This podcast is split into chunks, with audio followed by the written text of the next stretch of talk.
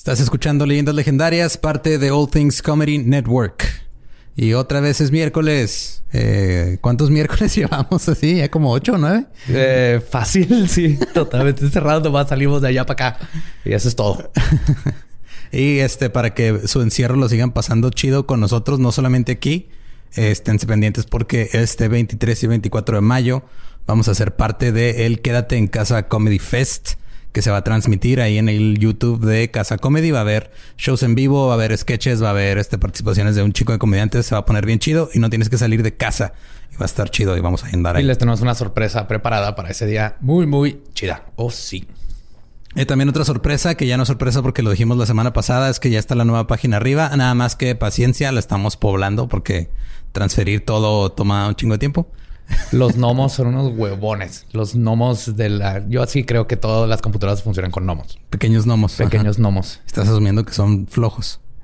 Los pequeños gnomos computacionales. Ya me escuché criptorracista, ¿verdad? Sí. Sí, totalmente. Ya sabía que iba a caer en eso. y también ahí este, pueden checar los links a nuestros proveedores de merch para que compren playeras y tazas y próximamente más cosas. De hecho, también este ha habido algunos diseños nuevos que han sacado ahí los de chunchos, me parece, y algunas cosas. Ustedes métanse en la página. No es como que tengamos algo mejor que hacer. Eh, ahí ojitos, si algo les gusta, digan preste y píganle comprar ahora. Estaría chido que eh, tener una tienda virtual que en vez de decir comprar ahora diga preste. Ajá. Esta, esta idea para nuestros proveedores si quieren cambiar su botón de compra a preste. Y los dejamos entonces con, digo, ¿no tienes nada más que decir o ya yo iba a mandar el episodio? Me, compré botas. ¿Te compraste botas? Sí, sí. De, mis compras tontas de, de la cuarentena. Pero como ya tenía un sombrero que fue otra compra tonta, me veía ridículo en tenis y con sombrero, así que compré las botas para no verme ridículo al 100%. Porque usar sombrero y botas en tu casa solo con un pañuelo mientras juegas Red Dead Redemption no es ridículo en ningún No, es lógico y es lo que espera ese juego de mí. Esos Mira, los que hicieron ese juego se esperaban que lo jugaras así. Yo he estado hacía nada de mandar a pedir un traje de Spider-Man porque estoy jugando Spider-Man ahorita. Cómpratelo, es así como mamadito. Pero de los que te les venden a los niños que traen los músculos así de Sí, a eso me refiero, por eso me refiero con mamadito, ajá, que viene ya pre, pre CrossFit. Pre-CrossFit. Sí, ya, lo, ya el traje lo mandaron a hacer CrossFit y ya te viene crossfiteado. Pre-CrossFit suena. Que tú no tengas que crossfitear. Pre-CrossFit suena a algo que haces para dejar de ser precoz. Es como un, ejercicio que haces, así como los Kegels, pero es pre-CrossFit. Sí, cierto. Ok, ya vamos a mandar episodio sí, Vámonos. de que nos deje escuchar. Ya pedimos como el 20%. Vamos a, a dejar este 80% que sí, sí aguantó. Sí, los dejamos con el episodio 64 de Leyendas Legendarias.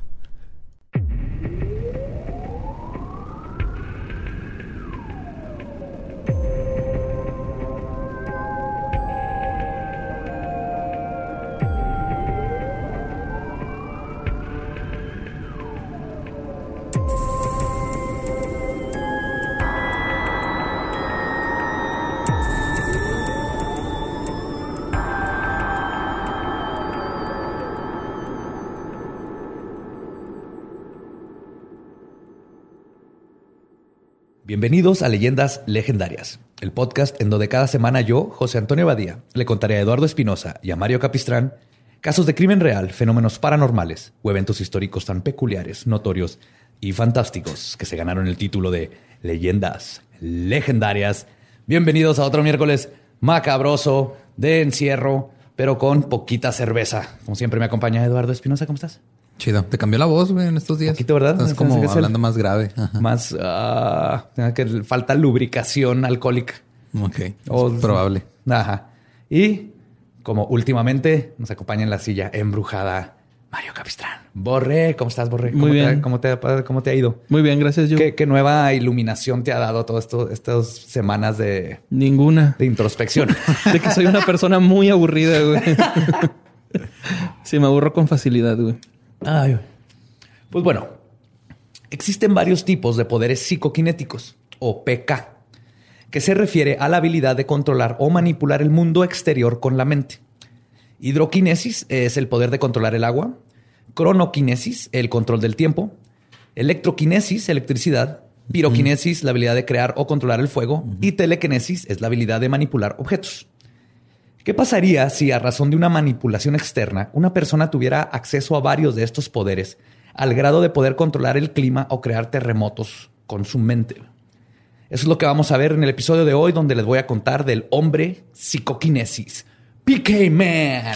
Ok. Un hombre psicoquinesis. Ajá. Así se llamaba el mismo PK Man. Wow. Psicoquinesis Man. Pues vamos a decir PK Man. Ok. Ted Owens nació en Bedford, Indiana, en los Estados Unidos, el 10 de febrero de 1920. Su padre era un apostador compulsivo y de su madre no se sabe mucho, solo que por su situación familiar el pequeño Owens fue criado por sus abuelos maternos, quienes tenían poderes psíquicos. La abuela tenía la habilidad de encontrar objetos perdidos. Eso lo tienen todas las abuelas, todas las ah, y su abuelo era un famoso Saori, por sus habilidades en la radiestesia. Esta habilidad, también conocida como radomancia, es la habilidad de detectar cambios electromagnéticos a través del movimiento espontáneo de dispositivos simples sostenidos con las manos, normalmente una varilla de madera o metal en forma de Y. No sé si lo han visto estos tipos. Sí, una vez este una empresa inglesa le vendió al el ejército mexicano. Sí. Ah, que son unas varitas, para encontrar drogas. Aquí en Juárez andan, se llegaron a meter a casas a casas sin orden de cateo. Por, esas chingaderas. Usando rabdomancia, güey, básicamente. Con una varita y donde brinca hay, drogas, ¿no? Sí, se metieron, aquí hay armas. En, en casa de una conocida se metieron tres veces. Yo creo había agua o un tesoro escondido, güey. pero no había armas. Pero armas no, Cuando regresabas, o sea, cruzabas la frontera del lado gringo para acá, te, formaban, güey. Y, luego pasaban así con tus antenitas y, se apuntaban a tu carro y ya valiste madre. Yo me cagué de la risa porque yo conozco esas madres y sirven, pero te entrenan y son, son más para esto, güey, para encontrar fluctuaciones electromagnéticas y las usan más que nada para encontrar pozos de agua. Ok. De hecho, el pregúntenle a cualquier ranchero, o yo sé que hay mucha gente de rancho, todavía ahorita en el 2020 usas a, usan a esta gente para encontrar pozos. Es mucho más barato y sirve. O sea, hay, si lees, los estudios dicen que no se ha comprobado y todo, pero pregúntale a un ranchero y ellos saben que hay Pero tampoco se ha comprobado que la vitamina C previene la gripe y véanse. Todo, el pinche invierno tomar un chorro. pues a sus cuatro años, su abuela entró al cuarto de Owens y lo encontró levitando sobre su cama. Según él, cabrón. Mm. La levitación espontánea volvió a suceder a sus 13 años, junto con la aparición de un amigo imaginario quien le enseñó a leer desde temprana edad. Luego descubrió un libro sobre hipnosis y se enseñó a él mismo cómo hacerlo, habilidad que usaba en fiestas para divertir a sus amigos en prepago. Pues eran los 20, o sea, ¿con qué más los ibas a entretener? Aventando piedritas, güey, con cualquier cosa se entretenía. Yo aprendí a hipnotizar gente, se llama darle un chingo de shots. y luego ya lo regresas a su infancia o a la infancia que quieras. Porque no lo regresas a su época de bebé, porque no pueden, se están tambaleando, güey, no, no, pueden hablar bien, Se cagan y vomitan. No quieren soltar las llaves, güey. Se ponen como niños chiquitos. Les hipo a los cabrones. Confiesan que una vez probaron el cristal de una bolsa de Soriana. Se pone bien loca la gente, güey, cuando los pones pedos. Sí, güey, se ponen bien mal, güey. Pues, Owens también se graduó de la prepa extorsionando a su maestra con una foto comprometedora que encontró. Sí, que, traía la falda muy corta. Estaba saliendo con alguien de raza opuesta, güey, yo creo. Oh, en raza opuesta. Pues que no sé qué raza era la maestra. No más que en esos tiempos este, birracial, mm, mm, ni bisexual, mm, ni homosexual, ni, ni ser mujer. ¿No? Eran tiempos, creo que muy difíciles para el 90% de la población. Sí, estamos hablando de los 20 de hace 100 años o de los 20 que acaban de empezar. no hay mucha diferencia. El tiempo es un círculo plano, todo se repite. Dentro de la naval aprendió eléctrica y en, perdón, sí, electrónica y en la universidad se fue a estudiar a la Universidad de Purdue. Ves que allá te metes al ejército y lo te pagan la universidad o más antes. Luego fue desplegado a servir en el Pacífico Sur, donde desarrolló telepatía la habilidad de leer mentes. Y fue por este tiempo que contrajo matrimonio. Después de terminar su servicio en la naval, Owens tuvo varios trabajos. ¿Cómo, cómo hizo esa propuesta de matrimonio? Ya sabía que le iban a decir que sí, ¿no? iba muy confiado. sí. Hmm, ok, no, o sea, nada más estoy tratando de imaginarme cómo le preguntas a alguien que si se quiere casar contigo cuando ya sabes que te va a decir que sí. O sea, nada más llegas y le dices, oye, nos vamos a casar. Sí, ya compras todo con adelantado. Y ya compré las rosas azules que ibas a querer. Y tu mamá me odia. Te voy a robar. Pues tuvo varios trabajos, entre ellos lanzador de cuchillos y maestro de látigo en un circo. What the fuck? También trabajó como baterista de jazz. ok. Creo que eso es lo más extraño de todo. Lo más extraño es que consiguió trabajo como baterista de jazz. Telequinesis, todo eso chingón. Trabajo de baterista de jazzistas. Mm, dudoso, amigo. Y por un tiempo estuvo trabajando en un ferrocarril como lo que él llamaba un este, idea man, un hombre de, ideas. Ese es tu trabajo ideal, güey. Nada más. El mío sí. Que, estés encerrado en un cuarto y nada más te estemos preguntando de vez en cuando así qué ideas nuevas traes. O salgo del cuarto cuando. ¡Ey! ¿Sabían que las alpacas ahorita pues, están teniendo anticuerpos contra el coronavirus? Hay que comprar unas alpacas y luego no me vuelven a ver en dos semanas. En los 40 decidió que quería exponer al mundo a su habilidad psíquica, así que contactó al parapsicólogo J.B. Ryan de la Universidad de Duke, ofreciéndose como un caso de estudio. Ryan lo contrató, pero solo como mecanógrafo. Sí, no, le, no, lo dejó hacer parte de los experimentos. En 1947 dejó sus estudios y comenzó a trabajar en construcción, donde desarrolló el poder de controlar los rayos. Según Owens, esto lo lograba invocando a un espíritu femenino que llamaba Lorny. Lorny. Lorny. Se alimentó, le decía, Lorny. Y poco a poco siguió practicando su habilidad hasta que logró no solo poder hacer que cayeran rayos de acuerdo a su voluntad, sino que en 1963 estaba con su ahora segunda esposa en el porche y ambos estaban quejando del calor. Owens apuntó el dedo al cielo y dijo, y citó, lluvia, tormenta, rayos. Y al poco tiempo, nubes comenzaron a juntarse y en unos minutos más logró producir una tormenta. No, Igual es el güey que andaba suelto hace dos semanas en Monterrey, ¿no? Ya ves que en una, hubo un tornado, granizo, lluvia y el hombre pájaro todo al mismo tiempo, güey. Y se murieron los hijos primogénitos y los ríos se pusieron rojos. Sí, Pero en ese caso serían los primos primogénitos, ¿no? Y de hecho, para asegurarse de que no haya sido una coincidencia, intentó lo mismo en diferentes ocasiones, logrando el mismo resultado. O sea, que ya Owens empezó a dar cuenta así como que, ah, cabrón, puedo hacer lluvia. Durante este tiempo, Owens atribuía sus habilidades a una conexión ultra normal con la naturaleza, que él llamaba naturaleza con N mayúscula, como si fuera una entidad. Una, Ajá, o sea, la naturaleza. Como el espíritu de la naturaleza, Gaia. La Pachamama. La Pachamama. Sí. como si tuviera una relación simbiótica que le permitía comunicarse con ella y hacerla producir el efecto que él deseaba. Cabe mencionar que Owens contaba con un coeficiente intelectual muy alto, al grado de que logró entrar a la organización irónicamente llamada Mensa, que es una asociación internacional de superdotados, donde para pertenecer es necesario estar en el percentil 98 o mayor en la prueba de consciente, intelectual. Entonces, los que no conocen Mensa es Mensa son siglas. No se llama Mensa. Yo creí que eran siglas. Resulta que es Mensa, es de mesa, de la mesa redonda del Rey Arturo. Ah, ¿en serio? Sí, que eran siglas. Yo también siempre creí que eran siglas hasta que me metí para ver y no, viene del latín mensa o algo así, que es la mesa y representa la mesa redonda de Rey Arturo porque todos son iguales. No hay, no hay jefes ni nomás. No hay jerarquías. ahí, no hay jerarquías. Ajá. Pero sí es irónico que se llame Mensa, en la organización de la gente más lista del mundo. Es para, para que no lo sospeches. Sí, bueno, es... como un poker face, pero de gente inteligente. como cobra. ah, mira, ahí dice Mensa, no voy a ir ahí. Yo soy inteligente, pero no eres lo suficientemente inteligente para darte cuenta que esa madre es, un juego mental. Es como si Cobra en Yayo se había llamado Osito Bimbo. Ajá. Hubieran podido hacer mucho más terrorismo del que lograron. Ay, precioso. Owens decidió escribirle a las agencias gubernamentales y a muchas personas importantes para comunicarles sobre sus poderes pero fue en vano. Así que decidió mudarse a Los Ángeles, California. Y cuando arribaron a la ciudad se encontraron en medio de una sequía. Así que creó algunas, y cito, tormentas tremendas. Otro día, mientras descansaba en Myrtle Beach, se le ocurrió una idea. Apareció un, un huracán cerca de Florida, le llamó a sus hijos, Lorne y Rick, le puso el nombre de, la, diosa de los truenos, ¿no? Pero qué confuso, ¿no? O sea, porque de repente le va, o sea, le dice, Lorny, ven a comer y luego hay una tormenta eléctrica dentro de la casa, güey. sí, no me quedé pensando. y a su esposa para que fueran testigos. Entonces no era tan inteligente. No, aparentemente. Pero o a lo mejor sí no quería tener información de más y le puso Lorny para no confundirlas, ¿no? Sí. Más fácil. Ajá. tiene cosas más importantes de qué pensar. Tocar la batería.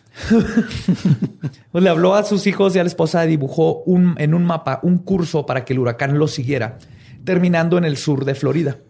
Luego le escribió a varias agencias gubernamentales y científicos sobre lo que estaba haciendo. El huracán Clio siguió el mapa al pie de la letra. Wow. o sea, hay cartas. O se va poniendo más interesante. Él dijo así de se va a ir por aquí el huracán. Y por ahí se fue. O sea, estaba predicho que se iba a ir de tal manera y él dijo, lo voy a cambiar y voy a hacer que haga esto. Oh, shit. Y lo hizo. Se hizo que dibujara un pene así en el. Me la pel. Puto el que lo lea. Al no recibir respuesta de nadie, Owen decidió viajar ahora a Washington. Se andaba buscando quién lo pelara para sus habilidades. En una pradera en Fort Worth, Texas, mientras manejaba con su hija en el auto de noche, un ovni en forma de cigarro apareció repentinamente sobre un campo. Llegó flotando hacia su automóvil sin hacer ruido y proyectando luces intermitentes de colores rojo, blanco, azul y verde vívidamente. Se acercó al automóvil lentamente y luego se desvaneció al instante, justo como si una luz se apagara. Ese encuentro cercano del primer tipo cambió por completo la percepción de Owens. Llegó a la conclusión de que estaba equivocado en atribuir sus habilidades a una conexión con la naturaleza. El encuentro lo hizo recordar que de niño había sido abducido por lo que él llamaba inteligencias espaciales o SAIS. Okay. Space Intelligence. Quienes lo escogieron desde niño porque ya presentaba habilidades extrasensoriales y un intelecto avanzado. Así que lo abdujeron porque, y cito, yo era un experimento para ellos. Querían averiguar la cantidad de habilidad psicoquinética que puede absorber y soportar el ser humano. Les tomó años encontrar un ser humano como yo, con quien podían comunicarse constantemente le dio como un flashback de a la madre, desde niño me agarraron, me hicieron experimentos y me dieron. No, no le dieron superpoderes, como que elevaron lo que ya tenía. Sí. lo estaban cuidando y todo. Sí. Pero este güey no le daban ketamina. Incluso se dio cuenta que todos esos trabajos que tuvo durante su vida hasta este momento fueron a consecuencia de ser guiado por las inteligencias espaciales con el propósito de ayudarlo a evolucionar una mente que fuera tan flexible de que fuera capaz de desarrollar símbolos muy complejos de muchas ocupaciones y profesiones diferentes para que pudiera usar estos símbolos en su contacto telepático con ellos. Esas palabras le dieron, él sentía que todo lo que hizo en su vida tenía una razón, ¿no? El haber sido domador, este, le enseñó a controlar animales y baterista, baterista lo que es ser pobre y que nadie le guste tu música y la, porque no la comprenden. Aventar cuchillos nomás está bien chingón, ¿no? Sí. Ya sé que es el trabajo más chingón. Mil acordes para una persona. Sí. no, ¿cómo era esa frase de que la música, que el jazz es este mil acordes para cuatro personas y el pop es cuatro acordes para mil personas? Sí.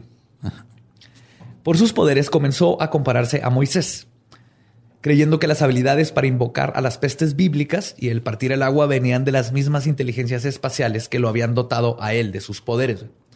Hasta cierto punto no está o sea, no, está mal. No, no, no. Porque es una inteligencia fuera de este mundo. La que, o sea, si estamos hablando de un dios que le dio poderes a Moisés. Sí, nomás que este dios viaja en una Chevy interespacial. Una Chevy interespacial. cigarrito plateado. según Family Guy, Dios tiene una Escalade. Entonces, tal vez voy con ese canon. y dice que al igual que Moisés, las consecuencias de usar sus habilidades no eran importantes, aunque llegaran a causar muertes algo que sucedió en varias ocasiones, porque su propósito trascendía a la sociedad y lo único que importaba era la autoridad de las inteligencias espaciales y no tenía por qué responder a las autoridades terrenales. Esto es muy importante porque aquí es donde tiene un cambio psicológico Owens muy cabrón, donde se ve por encima de, todo lo demás. Que bueno, si puedes hacer tormentas y llamar ovnis, este. Y vivir de tocar batería. es el poder más cabrón. sí.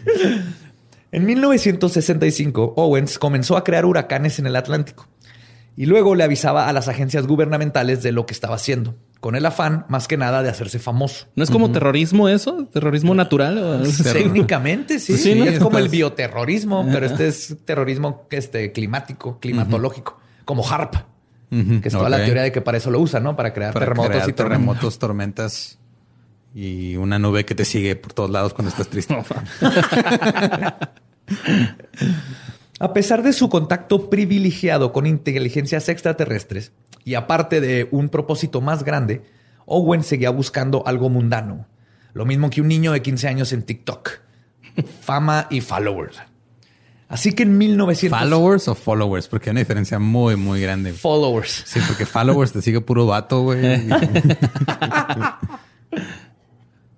pues así que en 1969, eso lo llevó a escribir su libro y citó How to Contact Space People, cómo contactar a gente del espacio, donde describe sus habilidades y técnicas para poder comunicarte con las entidades espaciales.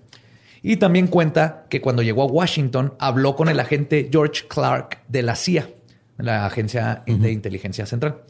Le contó que había estado haciendo cosas con el clima y le comprobó que, lo había, que le había mandado cartas a la agencia en adelantado de dichos eventos para corroborar todo. El agente se mostró muy interesado, pero a final de cuentas no hubo un seguimiento por parte de la CIA. Bueno, aparte que seguramente lo pusieron en alguna lista. ¿Una? Este tipo de gente. sí. Pero es que sí está muy cabrón porque eso hacía. O sea, él decía, va a haber un huracán acá y va a pasar todo esto. Y luego mandaba las cartas. Y luego pasaba. Entonces, cuando llegaba a decir, oiga, ahí están, mira, busca mis cartas y aquí está lo que pasó. Entonces sí hubo gente que dijo, ah, cabrón. Ah, este, después de ahí se fue a la NASA y habló con el señor Eastwood, que era el encargado del departamento de inventos, a quien también le comprobó sus predicciones, pero igual que la CIA, la NASA no mostró interés después de la junta. Owens no claudicó en su misión. Decidió quedarse en Washington, rentó una casa y se consiguió un trabajo. A los pocos días, una oleada de ovnis fueron avistados alrededor de todo el estado y Owens recibió un mensaje, y cito, La naturaleza dijo que me utilizará como representativo, pero hará algo que yo no conozco algo en los polos cuyos resultados podrían ser vistos en los periódicos. Escribió su mensaje y el 9 de marzo de 1965 le mandó esta carta a George Clark de la CIA. El 8 de junio, los periódicos alrededor del mundo publicaron la noticia platillos voladores fueron vistos sobre ambos polos.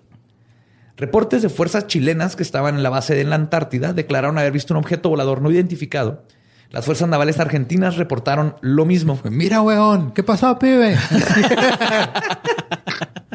los marcianos, los marcianos. Pinches chilenos, ¿cómo los quiero, güey? Y también los, los argentinos. Y de hecho, parte de lo que dijeron es que iban a cambiar el, los polos, las polaridades, las polaridades y, reportaron esa fecha un cambio de polaridad. En, todo lo que predijo pasó exactamente. Pero los poderes de los SAI para comprobar que estaban en contacto con Owens, al parecer no se detenían en solo cambiar el clima y presumir sus naves. El 17 de agosto de 1965, en el condado de Monroe, Michigan, Rose y su hija Christine, de 17 años, hicieron un alto mientras manejaban a casa cuando de repente una mano, descrita como grotescamente larga y cubierta de vello, entró por la ventana del lado del pasajero, agarró a Christine del cabello y comenzó a estrujarla y a golpearla contra la puerta del automóvil. Ese güey. No, changoleón. Pinche vato arturiado. Su madre intentó acelerar el auto, pero este dejó de funcionar y por más que intentaba prenderlo, no encendía. Y no quería volver a, prender, perdón, decía el carro. Así que Rose decidió correr por ayuda. Cuando regresó con varias gente, Christine se encontraba inconsciente con un hematoma enorme en su ojo y le puso sus putas. Fuck. El monstruo de Michigan fue visto durante dos meses en el área, por lo menos por 16 testigos, descrito como de por lo menos dos metros de alto, con un peso de unos 180 kilos, cubierto de un pelaje grueso, color negro, con plateado en la parte baja de la espalda. Y.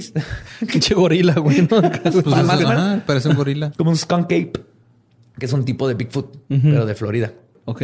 Y su pelaje parecía espinoso y olía a moho. De hecho, este críptido, lo investigué, se parece mucho al Sister Lake Sasquatch, que le dicen, que es otro tipo de, Bigfoot. Pero lo curioso de este ataque en particular es que Rose y Christine se apellidaban Owen. Algo que, Owens, perdón, algo que el mismo Ter Owens apuntó como otra prueba de que los SAI estaban mandando un mensaje haciendo que la primera aparición de esta críptido o criatura extraña le pasara a estas chavas. Que eh, Sí, Eso sí, se me hace ya, está estirando bien cabrón ese pedo. O sea, ya es así de... Si una inteligencia te puede aducir y seguirte toda la vida, no, no te puede mandar un telegrama, güey. no, y de hecho sí hay... Ya más formal, ¿va? muchos, varios, especialmente Mishlov, que ahorita lo vamos a conocer, es uno de los investigadores que estuvo muy, muy cerca de él. Dice que sí, Owen se atribuyó, se atribuyó muchas cosas que... Así que, tal vez era más coincidencia o que de plano no tenían que ver. Pero a pesar de eso, eh, el caso de Owens está muy cabrón. Todos los eventos y sus predicciones fueron meticulosamente documentadas por el mismo Owens. Y aunque la NASA y la CIA no lo contactaron, su nombre comenzó a ser conocido dentro de varios círculos importantes de la parapsicología. En 1976, Owens le mandó una carta a los físicos Russell Targ y Hal Puthoff. Ambos trabajaban para el ejército estadounidense donde estaban investigando el fenómeno de la visualización remota que es cuando puedes ver cosas en cualquier parte del mundo. Sí, eso lo platicamos en el de MK, Ultra. Ajá, es lo que están haciendo con Eleven en Stranger Things. Sí, eso que era que pudieras ver desde otro lugar. Lo que está sucediendo en Como espiar a distancia. Espiar a distancia, sí. Como un viaje astral, pero no, no sale tu, tu alma. Nomás como que visualizas en tu cabeza, dibujan pero sí sirve. O sea, los rusos lo empezaron a hacer, los gringos. Sí, pues como Eleven, ¿no? Que echa agua en una alberca y mete los pies y fuga. Porque eso sirve para, para bajar el ego, el estar así en la gnosis. Ok. Entonces, ellos, estos investigadores, habían investigado el controversial psíquico Uri Geller ampliamente. Oh, Geller. Y por lo mismo, porque era muy controversial, a ver si algún día hago un episodio de él y este James Randi lo hizo mierda mil veces en vivo, pero era como el psíquico más famoso de, en esos tiempos. Así como Carlos Trejo con Nadal Ramones a Jaime Maussan, güey. Un gran tiro en la televisión nacional. Así, este vato fue a todos los late nights, era con Carson todavía, con Johnny Carson. Johnny Carson. y James Randi es este un güey que es, él se llama a sí mismo un escéptico profesional. Entonces él tiene como que una, una especie de challenge donde dice que si llegas y le, compruebas algo, algo paranormal, paranormal te da un millón de dólares. Y hasta ahorita dice que nadie, nadie, lo ha logrado comprobar. Que lo puedas comprobar. Y fue uno de, los que aceptó el reto. ¿Y, se lo ganó o no? Pero era de los que doblaba cucharas, se pegaba cosas. Todo Randy se lo fue. Es que Uri Geller sí tenía, aparte de toda una historia que tal vez Uri Geller era un agente secreto de la Mossad o de la KGB. What the fuck? Ok. Sí, está muy cabrón. Está. Uri Geller es otro. La KGB es ruso, ¿eh? Es rusa, Simón. Sí. El punto es que por, por este contacto con Uri Geller, lo que estaba pasando con James Rand y todo, estos dos estaban renuentes de hacerle caso a Owens, este, temiendo que fuera otro charlatán y no se querían meter con estos problemas, ¿no? Porque ellos, su investigación era seria. O sea, Así que Owens les mandó una carta con la siguiente predicción, y cito, terminaré con la sequía de California, haré que llueva, caiga nieve y granizo, algo que solo sucede cada 15 o 20 años en estas temporadas. Tendrán todo tipo de eventos meteorológicos bizarros, habrán apagones masivos de avistamientos de ovnis. Su periódico local publicará en su primer plana que la sequía ha terminado. En menos de tres días, todo lo que dijo sucedió. Y Targ y Puthoff quedaron tan impresionados que le escribieron de vuelta para congratularlo ah, y decirle que estaban impresionados con su predicción. Owens inmediatamente les escribió de vuelta para aclarar que no lo predijo, que lo creó. Eh, sí, le dije, ah, te mamaste. ¿Cómo eres culo, güey? Targ y Puthoff le encomendaron el caso a uno de sus alumnos más sobresalientes, ahora psicólogo clínico, maestro en criminología y doctor en parapsicología, Jeffrey Mishloff.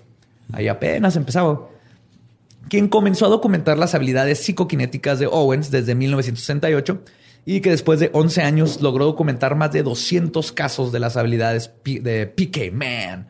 PK Man. Es el peor nombre superhéroe que Sí, güey. Así firmaba sus cartas. Es como Thunderface o cómo se llaman de los guardianes de la galaxia, güey. no, güey, ¿a poco te llamas así, pinche ridículo? Sí, güey. Scrotoman. Man. El smegma. Así con, con carishis, güey, así. Ah, con arruguitas, así como materia gris, ¿no? El güey. El smegmoso. como cuando Sordon, güey, el de los Power Rangers, se, se muere. ¿Te acuerdas en la película que se ve así como cara de escroto, así, no? Cara de ah, escroto. Entre estos casos, algunos de los más sobresalientes fueron el del 8 de mayo de 1967 cuando después de darle instrucciones para hacer que cayeran rayos cerca de la presidencia de Filadelfia, lo cual hizo que sucediera, luego hizo lo mismo en otra área cuando Mitch Love le indicó que lo produjera allá. Entonces le decía, a ver, manda rayas allá. Ok, ahora allá.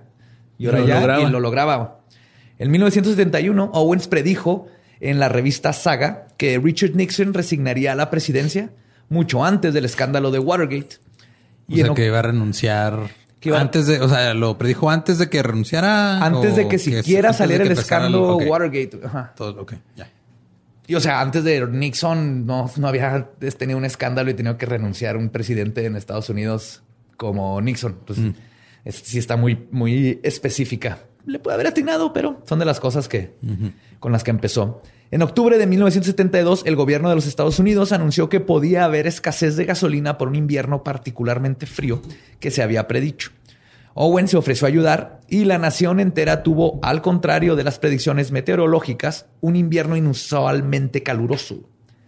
Pero el espíritu altruista de Owens era más dirigido a obtener fama que a salvar gente o a ayudarlas.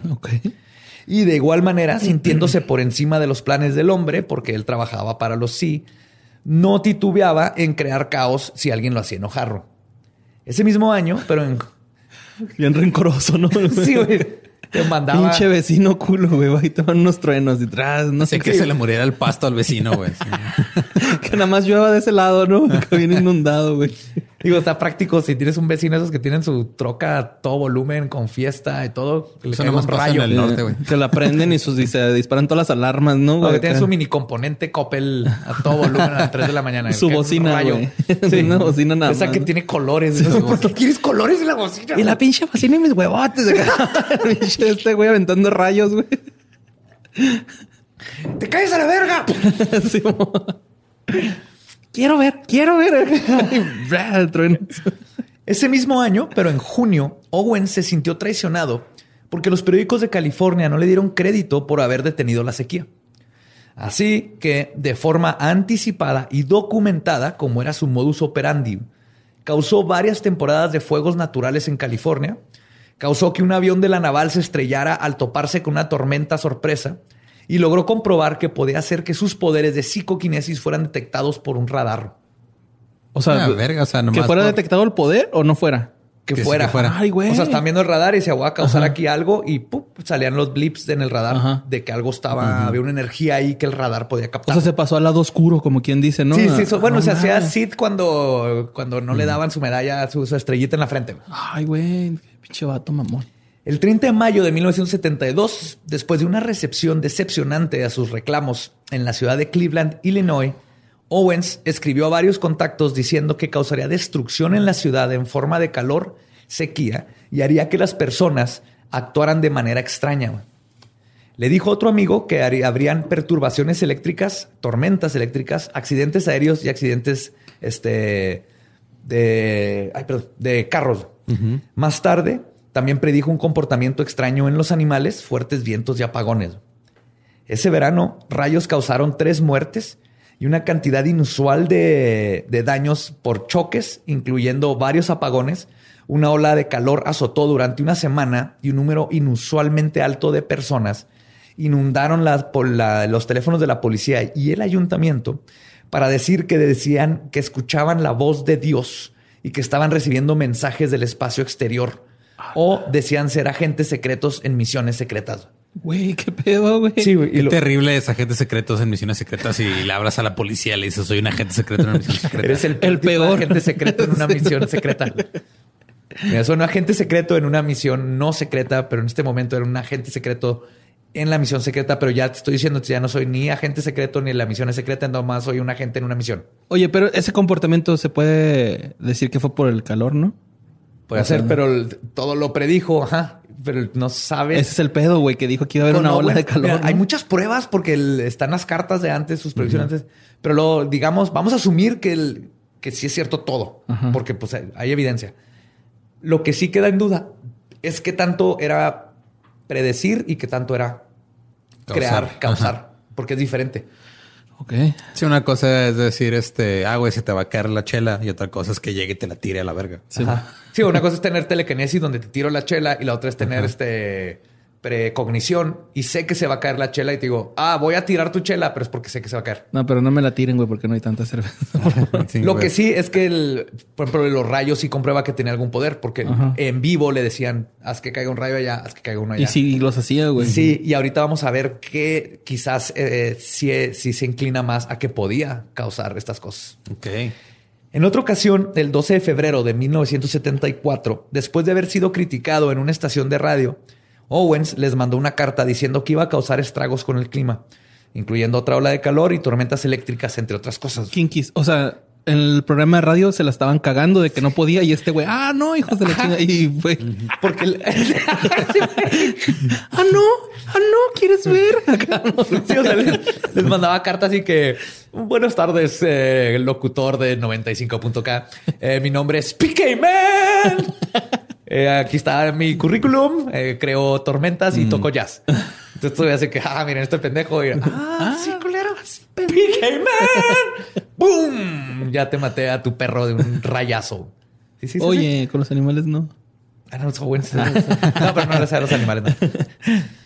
Pues a los pocos días, no solo sucedió lo que Owens prometió, sino que hubo un terremoto, se murió una considerable parte de la cosecha de trigo de todo Texas por la ola de calor seguido por la muerte de varias personas que tuvieron accidentes automovilísticos cuando cayó una lluvia extremadamente fría que congeló las carreteras en medio de una ola de calor. Ay, güey. What the fuck? Está mamón. Es que aparte pasan anomalías, este, anomalías, meteorológicas, así de que una de en cada 50 años. Hace, hace, no, no te dije, güey, pero hace unos años recibí una carta que apenas acaba de tener sentido, güey que decía que te ibas a equivocar diciendo anomalías.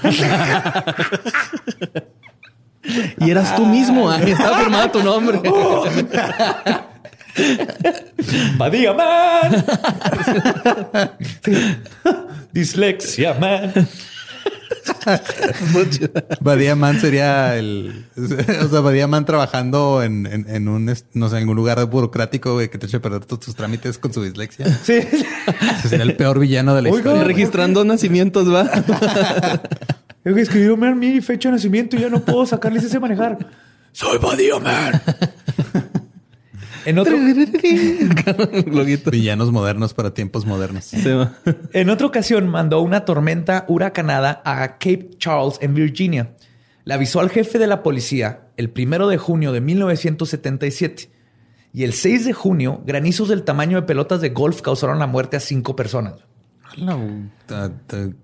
¿Cómo? O sea, chingazos en la cabeza. te descalabra esa chingadera.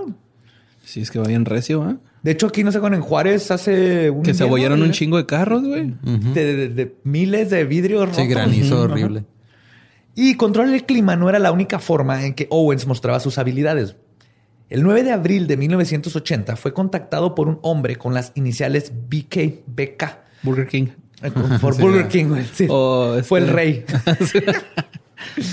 Big Man, ¿no? ¿Cómo se llama? Big Man. El... Big Man, el del programa para pedirle su ayuda en terminar con una sequía en Australia que había matado a miles de canguros.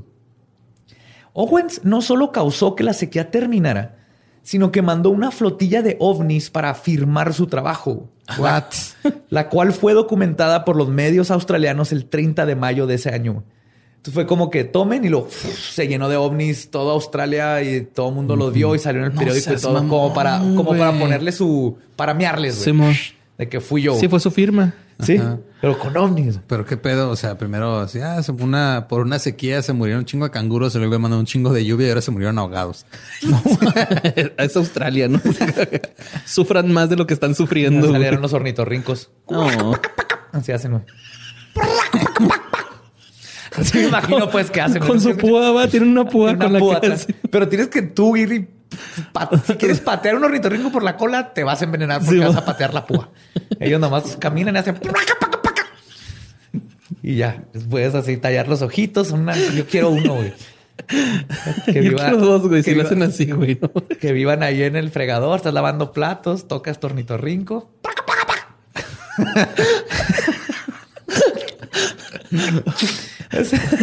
La habilidad para crear o predecir cambios climatológicos o avistamientos de ovnis de Owens fue calculada que estaba en el 80%, muy por encima de una simple probabilidad estadística. Ok. Pero también que, o sea, Qué, qué culero tener que ser el alien que tiene que ir a firmar el jale de este güey. Es Chingado, este pendejo. este pendejo. ¿Quién le un poder a este pendejo? A ver.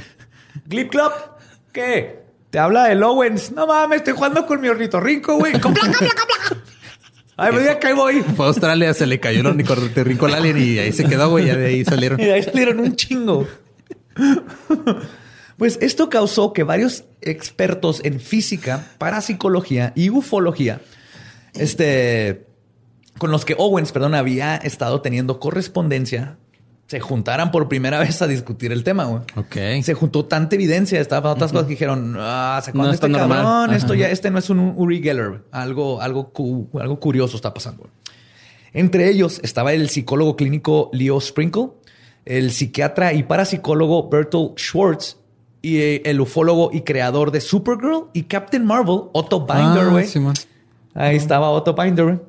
Y nada más ni nada menos que el astrónomo y fundador de Project Blue Book, Allen Motherfucking Hynek, güey. Ok. Órale. O sea, Hynek, el que inventó el término este, encuentros cercanos de primero, segundo, tercer tipo, básicamente revolucionó la investigación de los, UFO de los ovnis. Ahí estaba en, la- en esta junta. güey. Este último, Hynek, es citado diciendo que ya no quería nada que ver con Owens. güey.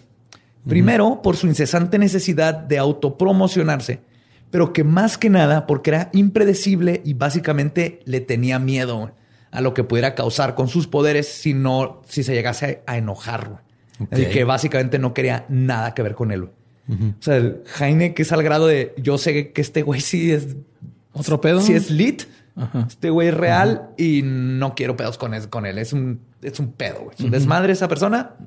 Pero este güey le dio legitimidad, como quien dice, Sí, ¿no? al, al decir yo no me quiero meter con este, este güey, mm, le da para mí mucha legitimidad Sí, güey, más de alguien como Heineco. Y fue una opinión que concurrió con varios de los presentes, con la notable excepción de Otto y Mishlov, que siguieron documentando el fenómeno. Pero al poco tiempo los miedos de Heineck probarían haber sido bien fundamentados. En 1979, Owens contactó a Wayne Grover, un ex militar que documentó las misiones de los bombarderos B-52 que volaron sobre Vietnam. Y quien un año antes había comenzado a trabajar como corresponsal para el National Enquirer. Grover recibió una carta que les comunicaba a él y a quien entonces era su editor, Don Horine, de parte de PK Man, diciendo cómo podía controlar el clima y atraer ovnis. Creo que es que no firmas PK. Ya desde ahí creo que pierdes mucha credibilidad. Sí. Estás tratando de... con- Si, si yo quiero convencer a alguien de que compre una pantera que avienta láser del culo, Ajá. no lo va a firmar Pantera Boy, ¿no? Sí, lo firmas No. eh, Panther. licenciado en panterología José Antonio Badía. Algo Ajá. que te dé cierta... Pero él firmaba PK Man. Black Panther Wakanda, algo de diciendo cómo podía controlar el clima y atraer ovnis, que sí querían una prueba. Ambos hombres se rieron y, completamente escépticos, le respondieron que estaba bien. O sea, como que no tenían nada mejor que hacer. Ah, bueno. Sí, le dijeron, sí, güey, sí, "Ah, güey. vamos a- vamos a ver". Ah, ok. Sí, güey. Echamos unos hongos y ver ovnis, compas. sí, ah, arre. Horine le dio a Owens la oportunidad de producir avistamientos de ovnis y acordaron que él y varios testigos, incluyendo un científico, se reunieran para una vigilia durante toda una noche. La conclusión del experimento fue que Owens dijo que vio varios ovnis. Uno de los testigos estuvo de acuerdo, pero otros dos dijeron que no vieron ni madre. Así que Don Horny, Horny, wow. Lo- y- Wow, la proyección. Sí, más porque es- lo escribí horny. O sea, hornié, pero no horine. Ah, ok. O sea, escribiste horny, no lo escribiste todo estando horny. No sé. Me acabas de... No sé. No sé qué día era, ni qué hora. No puedo confirmar ni negar eso. güey. Don Horine decidió no publicar la historia. güey. Un horny, güey. Don Horny, está bien verga ese nombre. Es que está chido porque es. Señor una- cachondo, güey, en español, güey. Pero nada más es Don, güey. O sea, es, ya es un señorazo, güey. Sí, sí, sí. Es Don Calenturiento. Don. Don calenturiento, don cachondo. Y está escrito H-O-R-N-I-E, Hornie, en lugar de Horny. Ah, que es Don Hornie. Ajá. Don Hornie. Don Hornie. Está bien, güey. Así es el cuerpo. A veces Porque es el pene parado. La pasta. La pasta. Prego. Juventus. Al dente mi pene. Pepperoni. Don Hornier. La miñota. Es el peor de vu que he tenido esta semana. Güey. Es un chistezazo. Sí. O- Owens estaba buscando un foro para que el mundo conociera sus predicciones. Ahora estaba muy enojado y se sintió traicionado por el Enquirer y particularmente por su editor, Don Horine. Obviamente esto molestó muchísimo a Owens, quien llamó a Grover por teléfono y prosiguió a hacer las siguientes predicciones. Y cito, traeré tres huracanes de junio a la vida y traeré uno justo sobre el Enquirer. Además, usaré mis poderes PK para destruir la vida de Don Horine por meterse conmigo. Perderá su trabajo y su esposa y él lamentarán el día en que se rieron de mí. Y en el Y es más, en el futuro le van a decir Don Horny en vez de Horror.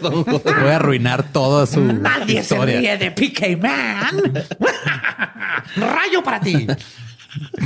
Sequía para ti. Toma eso, Tamaulipas.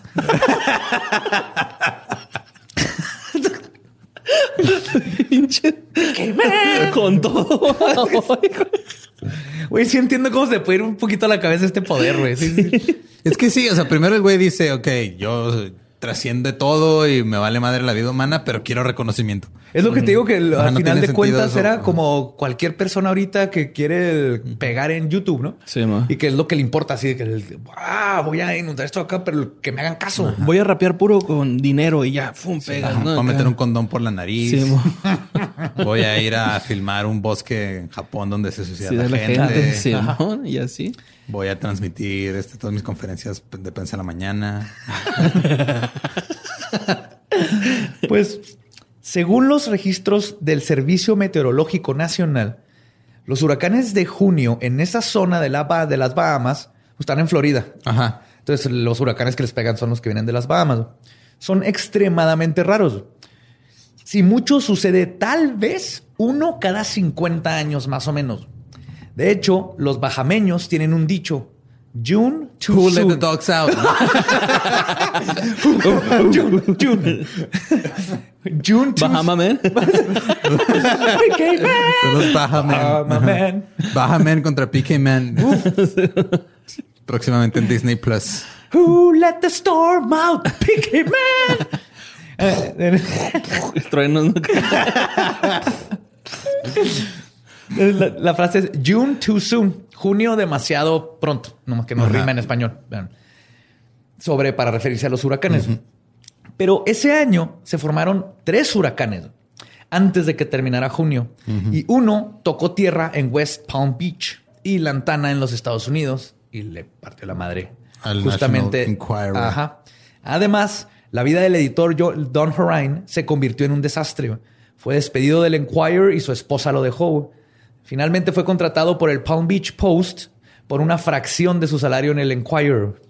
Owens continuó su contacto con Grover y poco a poco terminaron convirtiéndose en amigos. Sí, güey, porque ya viste cómo le arruinó la vida a un güey. Obviamente no le vas a decir Sí, que ya no. le dio miedo. sí, Sí, y voy a aunque el otro güey todo. sepa, ¿no? Acá porque tiene telequinesis, te voy a chingar, güey, pero todo Sí, tranqui. sí, yo voy a ser tu amigo, güey. Sí, Sí, no, sí, no, sí, no, sí. no es me mejor la hacerte vida. amigo de un vato que tal vez te puede dar disfunción eréctil, güey. No sabes. Ah. No sabes si puede o no. güey. Pues ellos empezaron esta relación y platicaban por teléfono varias veces a la semana, por lo general después de medianoche. Durante las llamadas, Owens predecía huracanes, tornados, terremotos, apariciones de ovnis o eventos violentos alrededor del mundo. Todas sus predicciones o lo que estaba creando, además, eran acompañadas por una carta fechada que llegaba a los pocos días de las llamadas y que contenían las predicciones, además de unos símbolos extraños y estaban firmadas por PK Man. Y a pesar de que las predicciones eran hechas unos 5 a 10 días antes del evento, y lo interesante para nosotros es que Grover pudo documentar todo gracias a la diligencia de Owens, que llamaba, luego mandaba la carta para tener un récord escrito y con la fecha oficial de, del, este, del servicio postal. Sí, y luego escribió un guion de los Simpsons sobre lo que iba a pasar. Güey, si los Simpsons están de Owens. Chance. Luego mandaba los recortes de periódico con los eventos predichos. Entonces, este Grover tenía siempre, aquí está la carta del 7 de junio diciendo que el 15 iba a pasar algo y aquí está el recorte de periódico donde el 15 pasó el terremoto que dijeron acá, ¿no? Y él tiene todo bien documentado. Por eso es tan interesante el caso de, Owens. Grover coincide en estipular que Owens seguía teniendo más de un 80% de exactitud sobre todo lo que predecía o causaba. Teniendo es un la chingo, Es un chingo, 80%. Para atinarle algo, 80% está por fuera de cualquier. Este, pregúntale a cualquier físico si es posible atinarle al 80% de un volado, por ejemplo. Teniendo la confianza de Owens. Ah, y además, eh, está atinándole aparte a cosas meteorológicas. Sí, cosas que, cambian muy cabrón, güey, ¿no? Sí, que los fenómenos, los fenómenos meteorológicos hasta la fecha son de las cosas más cabronas de predecir. O sea, que los, o sea, los modelos de predicción son muy, muy complejos porque hay demasiadas variables. Y qué curioso, ¿no? Que le ponemos una mariposa. ¿Tú sabías que una mariposa caga en Vietnam? y en Australia en Australia es un terremoto. En silla de ruedas, güey. Sí funciona. Y un ornitorrinco hace... Hazle bien, güey. Se me olvidó cómo ¿cierto? Pinche sonido chingón, güey. Le hace como tan jornal. Pinche gremlin, güey, ¿no? Pues teniendo la confianza de Owens y además estando seguro de que PK Man tenía algún tipo de habilidad psíquica, acudió a él con un favor. En septiembre de 1979, cuando el huracán David se dirigía a West Palm Beach, en Florida, le marcó a Owens alrededor de las 2 de la mañana y le contó del predicamento y le informó que las predicciones meteorológicas apuntaban a que miles de personas quedarían sin hogar porque el último huracán manufacturado por Owens les iba a afectar. O sea, él dijo, porque Owens seguía haciendo huracanes y documentando. Ya hice mi cagadero y les va a llegar peor, ¿no? Ajá, o sea, este hacia huracanes lo documentaba, y este, pero esta vez dijo, oye, cabrón, el que acabas de mandar dicen que nos va a ir de la verga, güey. Y quizás, y quizás porque consideraba a Grover su amigo o simplemente para cosechar más fama, Owens dijo, y cito, no quiero lastimarte ni a ti, ni a tu familia, ni a otros innecesariamente. Le pediría a Misai que te aparten a ti del huracán Sigue mirando la televisión para ver qué sucede. Tres horas después, a las cinco de la mañana, el meteorólogo de la televisión local tenía al, el Centro Nacional de Huracanes al aire anunciando en vivo nuevas coordenadas para la tormenta. De repente había dejado de moverse hacia West Palm Beach y se estaba desviando hacia el norte, lejos de ellos. West Palm Beach tuvo vientos marginales, pero nada más. Aproximadamente a las 7 de la tarde, Owens llamó y dijo, y cito, eso fue para ti, Wayne. Ah. Ajá. Pero que en tres horas haya predicho una desviación sí, o sea que el huracán dijo, es Florida, ya van. ah, no. Ahí está Pique, man. Fuga, güey. En la siguiente temporada de huracanes, Florida volvió a verse amenazada por una gran tormenta. Y Owens volvió a llamar a Grover para advertirle que se iba a poner peor. Perdón, pues esta vez Owens le habló que se iba a poner peor que buscara llegar a terreno alto. Grover le dijo a su amigo que no hay tal cosa como terreno elevado en, Florida. no, es plano. Ajá. Y PK Man le contestó. Ya te la pelaste. ah, pues, te la pelaste. y hay un putero cocodrilos en compaguas. Esos no los controló. Esas madres no me hacen caso. Y no de esos cocodrilos, de los otros. los que te comen la cara. Ahora PK Man significa pelaste, culero. Man. Le contestó y citó, te lo alejaré, Wayne, porque eres el único que cree en mí. Wow. Más quería un amigo. sí, güey. Todos debemos de tener un amigo así, güey. Yo me acuerdo que en la uni yo tenía un compa posible shooter, güey. Y un día le dije, güey, eh, güey, neta, güey, a mí se me figura que tú un día vas a llegar y vas a hacer un cagaro aquí en la escuelín. Y el güey me dijo, no te agüites, borre, tú me caes chido. Y me sentí bien aliviado, güey. La neta, güey. Ah, tengo oportunidad de correr, güey. Un saludo al Bruno Samurai, güey. Fíjate. Pero entonces eso desescalaste toda la situación. Nomás necesitaba alguien que le... Sí, que lo escuchara. Que, le diera un besito. No eres, no eres normal, eres vergas, güey. ¿no? Ah, vámonos a jugar. Eres bien chido, güey. Fumar mota y tomar beer. Sí. Pues él le dijo que lo iba, que lo iba a desviar y al día siguiente ese huracán devastó Charleston en Carolina del Sur que queda a 800 kilómetros al norte de Palm Beach. Perdón. Y Owens volvió a hacer lo mismo con el próximo huracán que amenazó a su amigo Grover. O sea, lo salvó de tres huracanes. Oye, pero también como que se lo hacía adrede, ¿no? O sea, como que tres huracanes ya. relación tóxica, Ajá, güey, sí, ándale, exacto. Pues quién sabe si él produjo Te odio, te amo. pero... ajá. Te lo desvío, pero dime que somos amigos. Sí, Dime que todavía sientes algo por mí. Mándale saludos a tu mamá de mi parte. Como el pinche stalker que va y le poncha las llantas a la chava que le gusta Ah, y, luego se- y luego pasa coincidentalmente por ahí, ¿no? Ah, te O sea, imagínate al- yo las desponcho porque al si protagonista de You con poderes telequinéticos. Oye, este güey así haciendo con un palo así en el agua, güey, remolinos. La amistad entre Grover y Owen siguió creciendo y esto dio a pie a que se descubriera otro aspecto de las habilidades de Piqué Man. Podía manipular e influenciar juegos de deportes. What? Ah, Eso ya es volver al futuro, güey. ¿eh? Sí. Ya es este. Pues deja, checa cómo está el... Porque no los predecía. güey.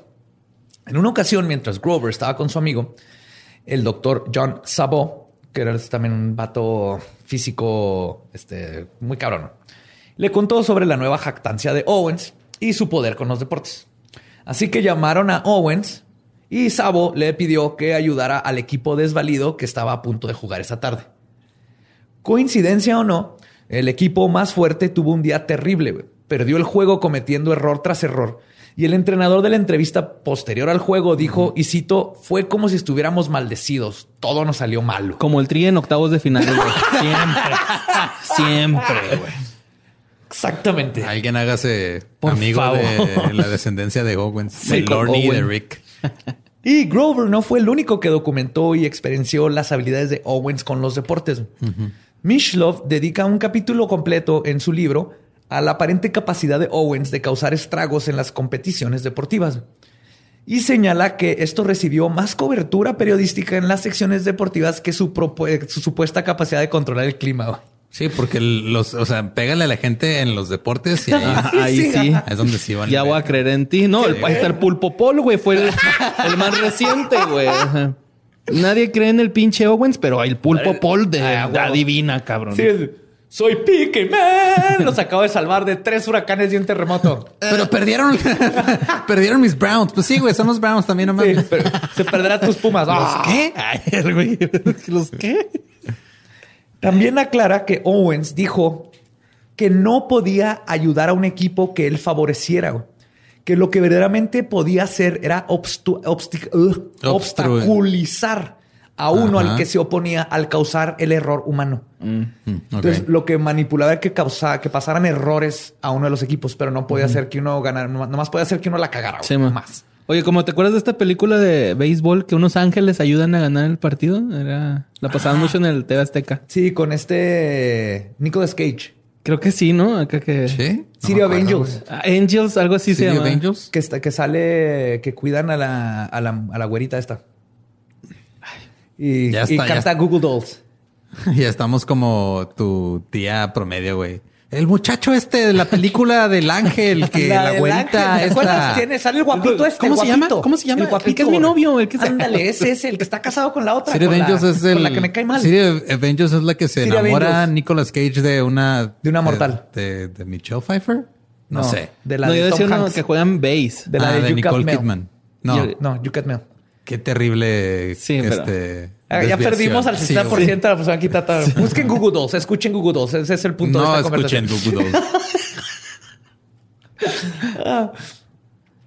Pues se dice que los escritores deportivos lo presenciaron también en diferentes ocasiones cuando saboteó efectivamente a los Philadelphia Eagles, Baltimore Colts, Los Angeles Rams, los Baltimore Bullets, los Virginia Squires los Da- y los Dallas Cowboys. Y el Cruz Azul. Y el Cruz Azul, sí. Creo que a los Dallas Cowboys se les quedó, como que se le olvidó dejar de chingarlos. Igual al Cruz Azul, güey. Chingado, güey. Y a Che, medida, Moisés Muñoz. Perdón. a medida que avanzaba la década de 1980, Mishlov cuenta que Owen se enojó cada vez más y más porque no estaba recibiendo el reconocimiento que sentía que merecía. Sus comunicaciones se volvieron más grandiosas y amenazantes. Perdió su hogar y dijo que el, y el, este, las inteligencias espaciales lanzarían una guerra contra los Estados Unidos si no le proporcionaban alojamientos lujosos y un salario enorme. Pero no contaba con que cuando llegaron a la guerra estaba Will Smith, güey, y se los chingó a todos. Ese documental está chingón. Sí, Sí, está bien está muy chingón. Y esta guerra dijo que solo terminaría cuando se publicara un libro sobre PK Man escrito por Mishlove y el escritor paranormal D. Scott Rogo. Ok. Ajá. ¿En He Made It? Pues sus relaciones con Mishlove se agriaron cuando Mishlove señaló que las declaraciones de Owens no se materializaban tan seguido como antes. Como que poco Fue a perdiendo poco el fue perdiendo, creo que su enojo y, y desesperación por lo otro le, le fue perdiendo lo que tenía. Esto ya está empezando a sonar a fábula, güey. Eh, Sí, es que era como, Sí, es cierto. como un don, güey, ¿no? Era como un don lo que él tenía Ajá. y lo fue perdiendo por su avaricia, ¿no? Acá, Exacto, sí, sí. sí, Sí, sí. sí. Por eso, niños. Ah. No, la- la No hagan perder a los güey. Dallas Cowboys. no le vayan a los Cowboys. sí. Y este, todo esto también lo reprendió por sus amenazas y destructividad. O sea, mi, mi- esta- Mishlove le decía así Sí, que sí, ya, güey. O sea, no te pases de culero. o sea, También se fue haciendo viejo, ¿no? O sea, Sí, no, estaba culero. De hecho, este, el- sin embargo, la- a final de cuentas se, se- sí. Ya no podía, ya no podía hacer tormentas, nomás de repente goteaba. salgan de mi jardín, punks, y así llovía, güey. nomás esos dos granizos. Es que este se movía bien rico la tierra y les. Tan, nomás fueron dos, pero normalmente son como 200 granizos. O sea, soy, soy pique man. Eh, de todas maneras, Michel y él eventualmente se reconciliaron y todo, pero con el paso del tiempo del delirio de grandeza de Owens fue su talón de Aquiles y murió desprestigiado, solo y casi olvidado por el mundo en 1987 de cirrosis del hígado. Ay, güey, no seas mamón. Y esa fue la historia de Pique Man. Pobrecito, güey. Sí, güey. Bueno, cirrosis, güey. De, de eso falleció mi abuelo, fíjate. ¿Cirrosis? Este, sí, güey, pero es un pinche alucín, güey, el cirrosis, güey, la neta. O sea, sí, sí se ponen piratas, la neta. Pues me imagino que, este vato, güey sí hizo- imagínate. Sí, debe haber hecho un, así un desmadre, güey, porque sí se pone pirata la gente que muere de cirrosis, así de pensamiento, ¿no? Sí, y él ya, ya estaba medio. Yo creo que él- una cosa lo llevó a la otra. Obviamente, la, la pisteada viene de esta frustración. Ah, ok, sí. También dicen que se debilita, ¿no? El poder con el alcohol, güey. O sea, Sí, yo creo que él tiene que ver más con eso. Se empezó a desvariar y ya no tenía la misma, no sé, pasión, concentración, la habilidad, ¿no? O sea, se empezó a ser viejo y amargado y empieza a perder. y lo tenía que ver con el IQ, ¿no? También, pues se va matando la neurona, güey, ¿no? Eh, si era una consecuencia de o era un factor, igual y sí. Ajá. Pero es curioso, o sea, el que ten- es- existe mínimo, sabemos que existe esta persona que es, yo digo, el, el caso interesantísimo con 80% de probabilidad con tantos datos documentados Ajá. Que sí te hace pensar de wow, cuántos PK Mans o PK O habrá. habrán por ajá. ahí, güey. O- y güeyes que no les importa, ¿no? Ser reconocidos, güey. O sea, que a lo mejor. Como en X-Files, ¿te acuerdas el que podía hacer que cayeran rayos? Sale Jack Black y Giovanni Oh, sí, no, sí, cierto, sí. y mata gente con rayos. Con rayos. No mames, Ajá. neta, a la verga. Está bien chido ese episodio, es de la primera temporada. güey. Es el Chale. peor No Thor de la historia. Pero él no quería ser famoso. Pero sí, imagínate a alguien que pueda hacer eso y nomás lo hace para, puedes jugar con, con eh, construcción. Para chingar, güey. acá. Sí, o sea, dices, Sí, ah, es- es- a lo mejor sí existe alguien así, pero tiene, tiene este, guarda rencor contra alguien en Tabasco, porque siempre llega todo ahí. sí, o te dedicas a apostar, güey, si puedes Sí. manipular quién va a perder en un juego. Igual la gente Sí, que piensa que los aliens están cuidando Matamoros, ¿qué es lo que están cuidando los aliens? Tampico. Tampico, Tampico. perdón. Están cuidando Tampico. Ahí a lo está, mejor, a ahí lo está mejor está Owens. un este está el opuesto de PK Man. Sí, está KP Woman. Ajá. Osnis.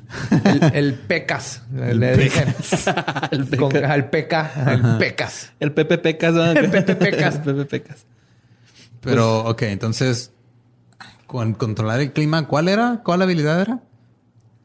Pues son varias de. O sea, es como una Eran mezcla de rayos, varios. Ajá. granizo, ah, Por- porque rayos podría ser de controlar electricidad, pero no sabemos si, si nomás controlaba el agua para producir electricidad.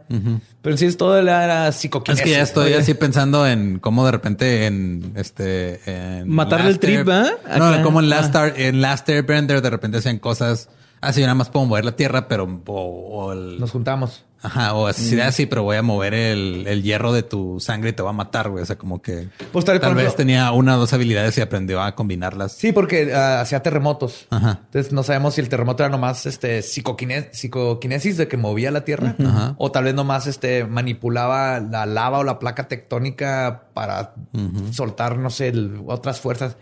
No sabemos cómo lo hacía, pero pues tenía muchas, comprobó de muchas maneras que puede hacer cosas. Y lo más interesante también es los ovnis. Mm, Eso, güey, O sea, Simón, lo hizo firmaba un chingo con de veces, se juntaba con gente y científicos y decía, voy a hacer que aparezcan ovnis. Él decía, les voy a llamar porque Ajá. puedo como que nomás les voy a decir que vengan. Que es algo que todavía se hace. Hay lugares donde si te juntas y meditas entre varios, este, los llamas. Como que Como hay, equinoccios y así. hay pero- algo, ni siquiera necesitas equinoccio, no junta varias, un buen de gente, todos meditan en serio, empiezan a pensar que quieren ver un ovni. Y Y, ajá, es bien como que empiezan las luces y todo, como que hay una, hacen caso o los producimos, porque es la otra. Que al pensarlo como que el- producimos Sí, el... La imagen. El ovni, ¿no? Ajá, la, la luz o lo que sea. Oye, es que él podía hacer también esto. Aquí en México como que sería muy poco probable que ese güey atacara, ¿no? Porque en corto salen las abuelitas con el cuchillo y cortan el cielo y lo quiebran y- ¡Pum! a la chingada, pinche güey, ¿no? Acá Es el enemigo de Pique, man. El la cuchillo. abuelita con cuchillo, haciendo la cruz y Doña enterrándolo. güey. Cookies con su cuchillo cortanubes. güey.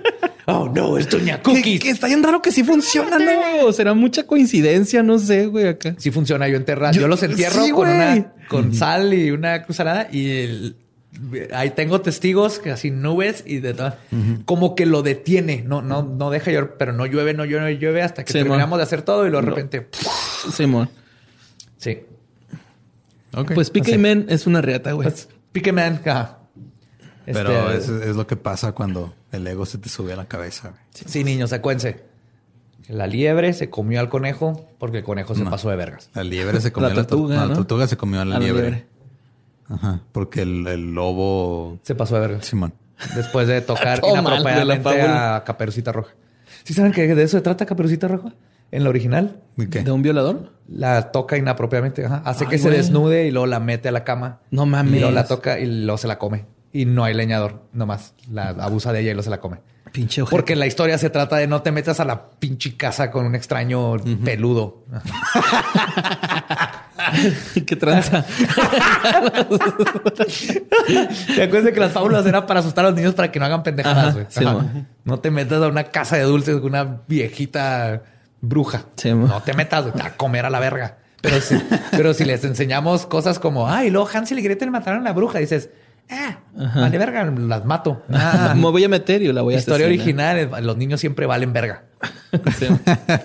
Es muy fácil. Sí. Un niño valga verga. Sí, güey, sí, sí, sí. Tenemos suerte que llegamos hasta donde estamos. Sí. Y que todavía no valemos más Sanos. verga, güey, porque no es como que hemos crecido mucho. Y pues espero les haya gustado la historia de PK Man y los ornitorrincos. Este, eh, redes. Eh, Capistrán. me pueden encontrar en Instagram como Mario López Capi, en Facebook como Mario L. Capistrán, en Twitter Mario López Capi. eh, sigan que fue de ellos y ya. Y ya. Y recuerden, a nosotros nos pueden seguir en todos lados como arroba leyendas podcast. Yo soy arroba ningún Eduardo. Yo soy Elba Diablo. Espero hayan disfrutado muchísimo de la historia. Nos escuchamos el próximo miércoles macabroso. Nuestro podcast ha terminado. Podemos irnos a pistear. Esto fue Palabra de Belzebub. Bye.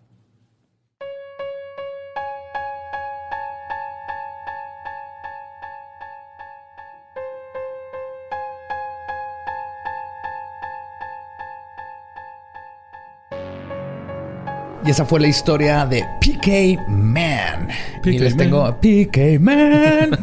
les tengo un chiste. Si alguien de aquí tiene telequinesis, levante mi mano.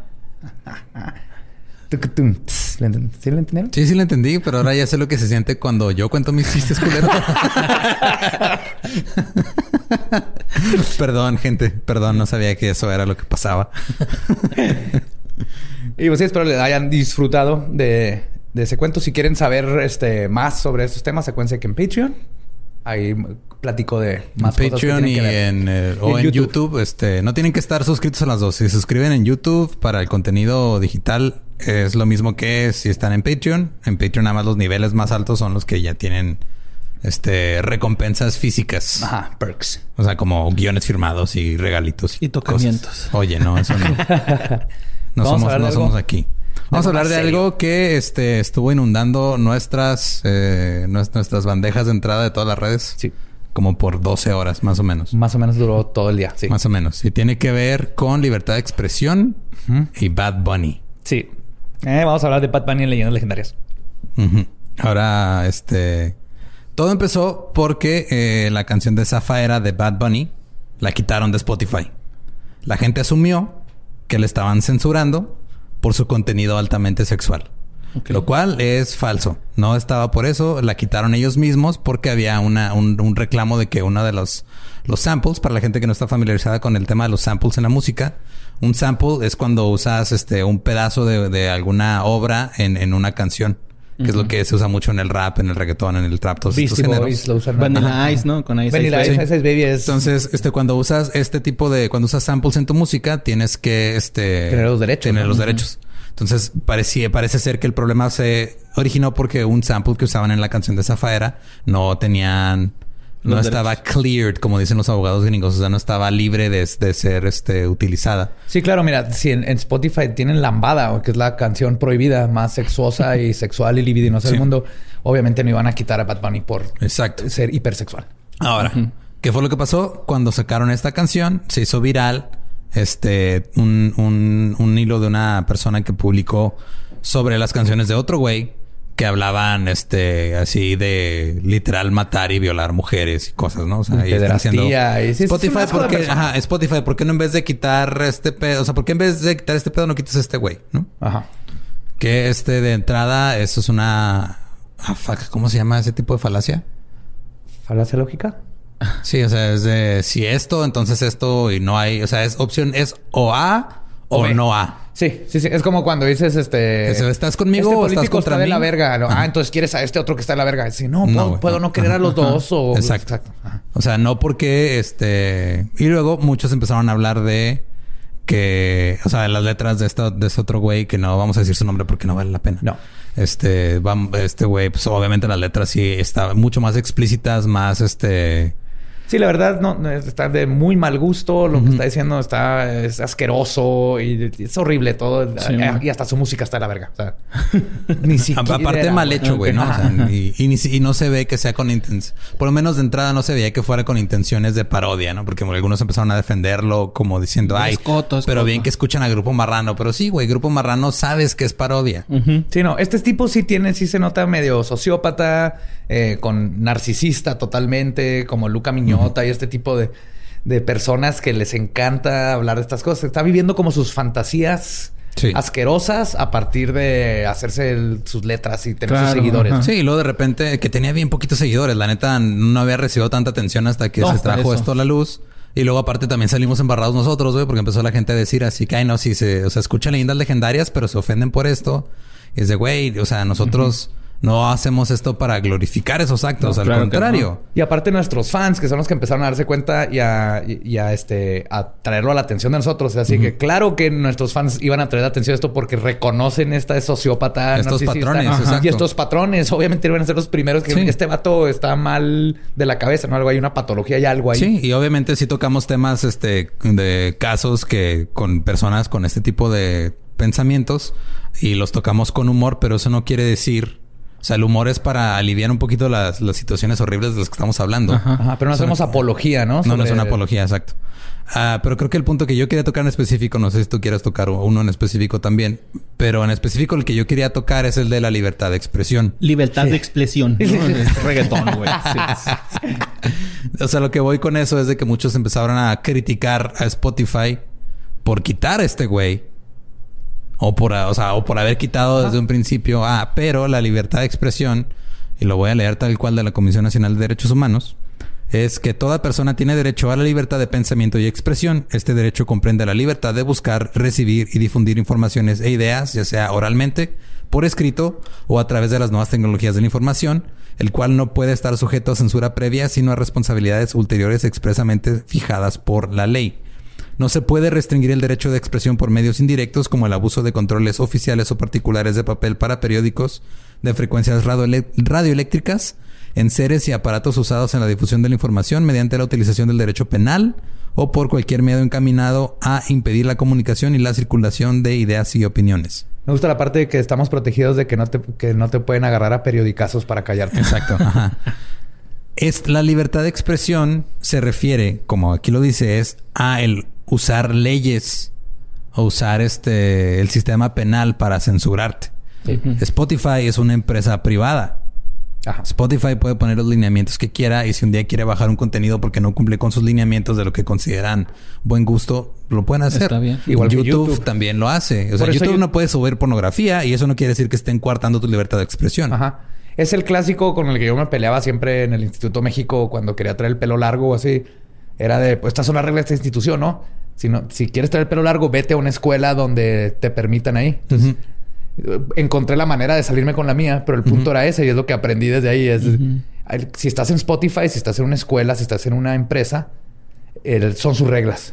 Sí. Son, son instituciones mientras esas reglas, mientras, esas reglas no este, interfieran con las reglas del sistema. Aparte, aparte está que, güey, es muy diferente el pelo a, hablar de violaciones, ¿no? Y de, que es una pendejada del pelo, ¿eh? No lo estoy defendiendo. y aparte, aparte también tienen que darse cuenta que la libertad de expresión es de dos vías. Así como tú tienes la libertad de expresar lo que tú quieras, yo tengo la libertad de expresar lo que yo quiera y pueden ser opiniones completamente contrarias.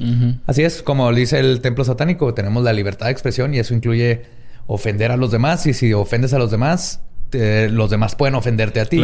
Es parte de. Pero aquí el punto es que Spotify hizo lo que legalmente podía hacer porque ahí están sus lineamientos y en sus lineamientos dice... Y tipo y hasta lo que se tenía que hacer, ¿no, güey? Por el tipo de contenido. Sí, o sea, yo la verdad no estoy a favor de que se censure es la música porque luego es un desmadre, ¿no? Sí, o sea, por ejemplo, yo no tengo... yo, en lo personal, cuando empezaron con el pedo de este prohibir legalmente los narcocorridos, yo pienso que eso es un error.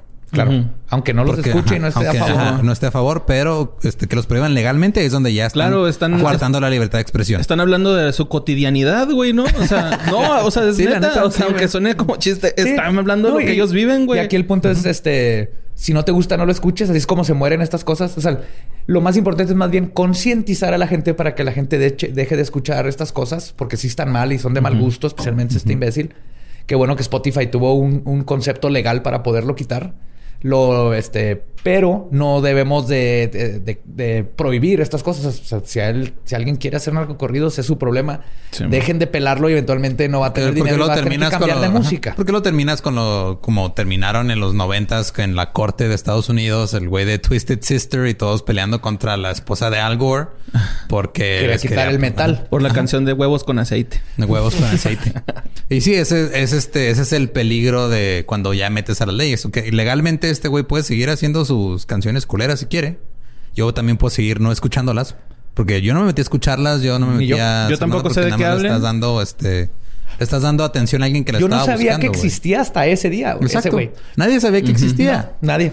Pero muy pocas personas saben que existía. También, por ejemplo, se me figura de que, o sea, siempre y cuando hables de ti, güey, ¿no? Así como, por ejemplo, en Nirvana, la de Rape Me. O sea, pues habla de él, ¿no? Acá, Rape Me, a mí. Sí, pero sigue siendo, o sea, es, es, como todo... Hay un debate, por ejemplo, muy cabrón en Estados Unidos sobre eh, un libro de Mark Twain que es este... Eh, ¿Súper racista? Sí.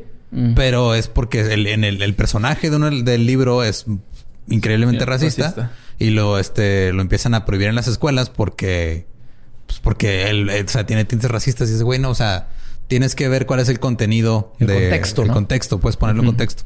Aquí el contexto es de que era un güey que estaba haciendo música culera con letras, este... Bien culeras. pasadas de lanza, ¿no? ¿no? hay nada que redima a este tipo. lo, lo, culero es que ya más gente lo conoció y va a agarrar ahí a colitos por algún lugar que lo van acolitos o acólitos? ¿Acólitos? O soculitos.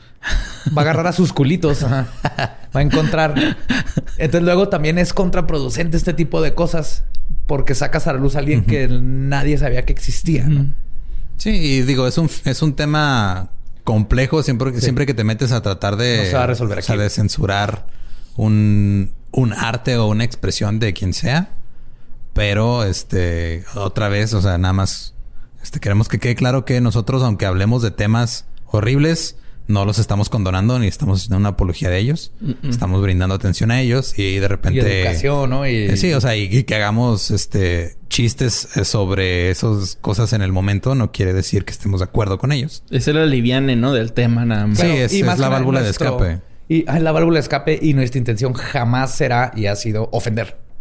Este tipo hace las cosas para ofender, para buscar atención de esta forma. Es como los que hacen bromas malas para hacerse virales en TikTok y van y golpean a alguien o le rompen el teléfono a alguien nomás para este, que la gente diga, ja, Es lo que está haciendo este tipo de gente. Sí, Entonces, este, en resumen, la libertad de expresión, este, me da a mí la libertad de decir que es una mierda. Ese, también le da la libertad de a él hacer sus canciones.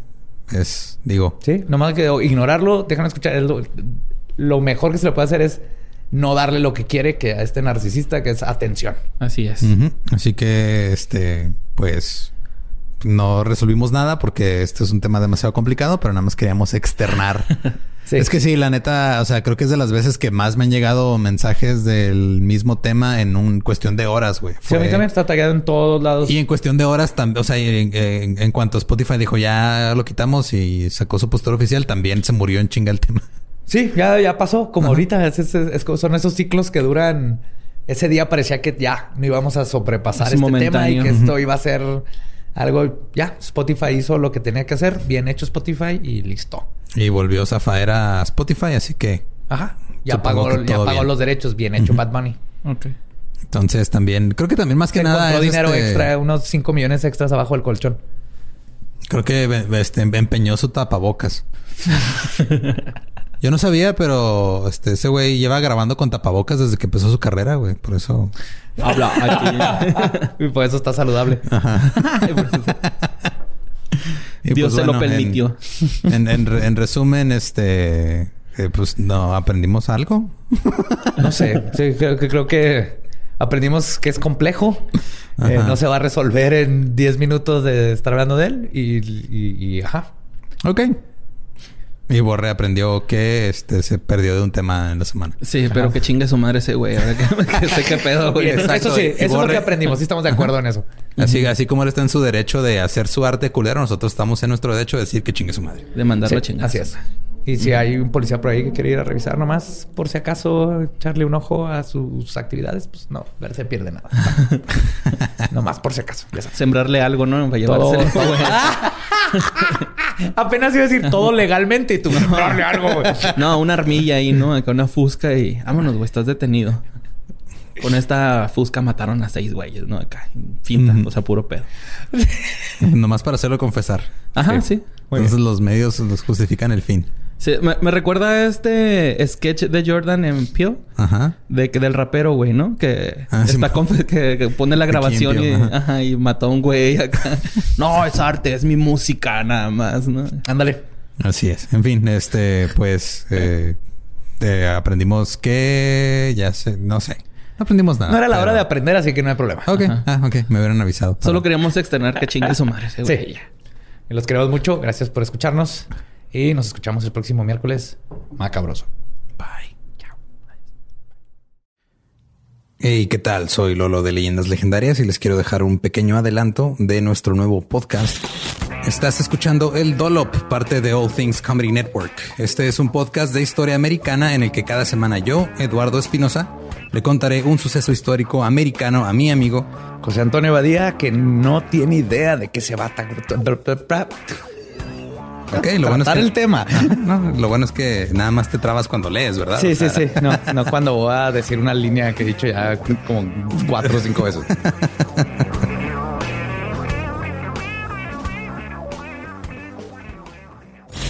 De joven comenzó a trabajar en barcos y en 1816 fue capturado por el pirata Jean Lafitte en la costa sur de Texas. Güey, ese será mi sueño. ok, top uno, que me secuestren este, extraterrestres. Número dos, tiene que ser que me secuestren piratas. Estén pendientes y suscríbanse a El Dolop. ¿Estás listo para convertir tus mejores ideas en un negocio en línea exitoso? Te presentamos Shopify. Tal vez no lo sabías, pero nuestro podcast More Than Mamis es un negocio y lo empezamos por supuesto para desahogarnos y hablar sobre la maternidad, no para convertirnos en expertas de ventas y del e-commerce. Así que sí, necesitábamos ayuda para vender nuestro merch y poner en marcha nuestra tienda. ¿Y cómo suena con Shopify? Llega otra venta. Shopify es la plataforma de comercio que está revolucionando millones de negocios en todo el mundo. Ya seas un emprendedor desde tu casa o desde donde sea, Shopify es la única herramienta que necesitas para iniciar, administrar y hacer crecer tu negocio sin dificultades. Con Shopify puedo gestionar pedidos, envíos y pagos desde cualquier lugar, brindándote toda la información y estadísticas de tus ventas al detalle. Regístrate para un periodo de prueba con tan solo un dólar al mes en shopify.com barra sonoro, todo en minúsculas Ve a shopify.com barra sonoro para llevar tu negocio al siguiente nivel. Shopify.com barra sonoro.